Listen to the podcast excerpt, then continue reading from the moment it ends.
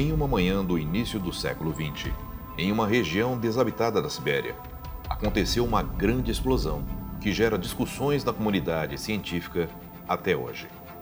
Ele é conhecido como o Evento de Tunguska.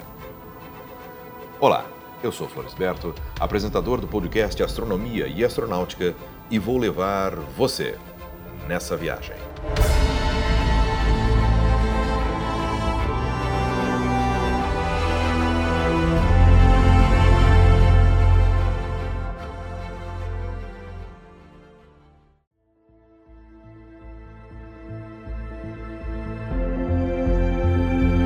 7h15 da manhã do dia 30 de junho de 1908.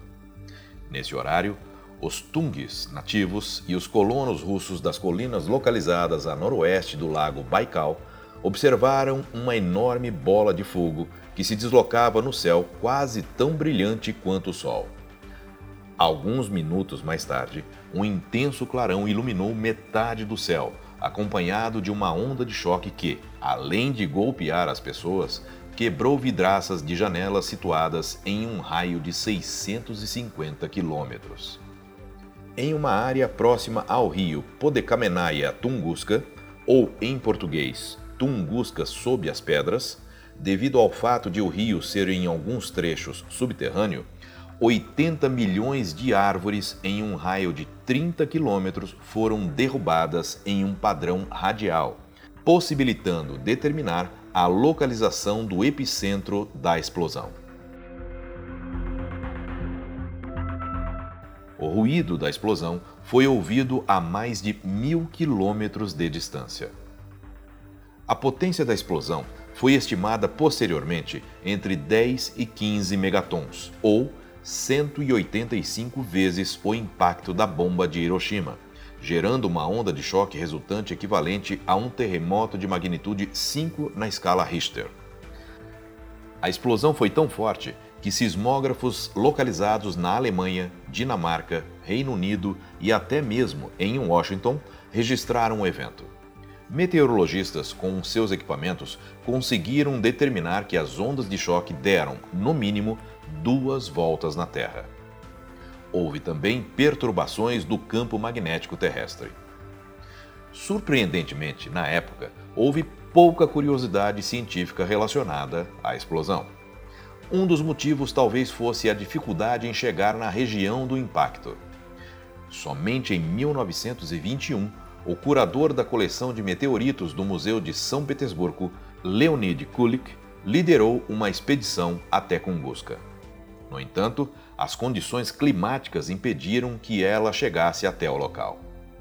Isso só aconteceu em 1927.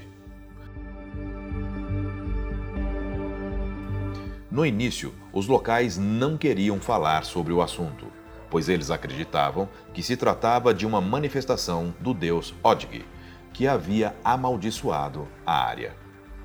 Com o tempo, no entanto, foram conseguidos alguns relatos, como este. Na hora do café da manhã, eu estava sentado na frente de minha casa em Vanavara, localizada a 65 quilômetros ao sul da explosão, de frente para o norte. De repente vi isso, diretamente ao norte, sobre a estrada Tunguska de Onkou. O céu se dividiu em dois e o fogo apareceu alto e largo sobre a floresta. A divisão no céu cresceu e todo o lado norte estava coberto de fogo. Naquele momento, eu me tornei tão quente que não podia suportar, como se minha camisa estivesse em chamas. Do lado norte, onde o fogo estava, veio o calor forte. Eu queria rasgar minha camisa e jogá-la fora, mas então o céu se fechou e uma forte batida soou e eu fui jogado a alguns metros. Perdi os sentidos por um momento, mas minha esposa saiu correndo e me levou para casa. Depois disso, veio um barulho como se as rochas estivessem caindo ou como se canhões estivessem sendo disparados. A terra tremia e, quando eu estava no chão, pressionei minha cabeça para baixo, temendo que as rochas pudessem cair sobre ela e a esmagasse.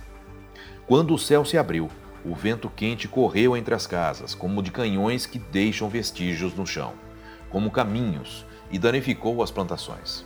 Mais tarde, vimos que muitas janelas foram quebradas e, no celeiro, uma parte da fechadura de ferro se quebrou.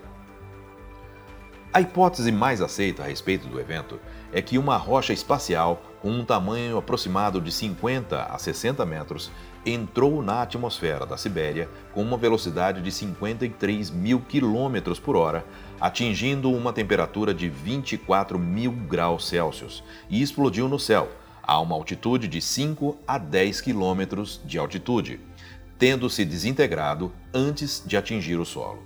Por isso, não há cratera. Estima-se que seu peso era superior a um milhão de toneladas. Há informes não confirmados de que três pessoas perderam a vida devido a essa explosão. Expedições que foram ao local nas décadas de 50 e 60 encontraram esferas microscópicas de silicato e magnetita no solo. Esperava-se que material semelhante fosse encontrado nas árvores derrubadas, Porém, os equipamentos da época não permitiram tal análise.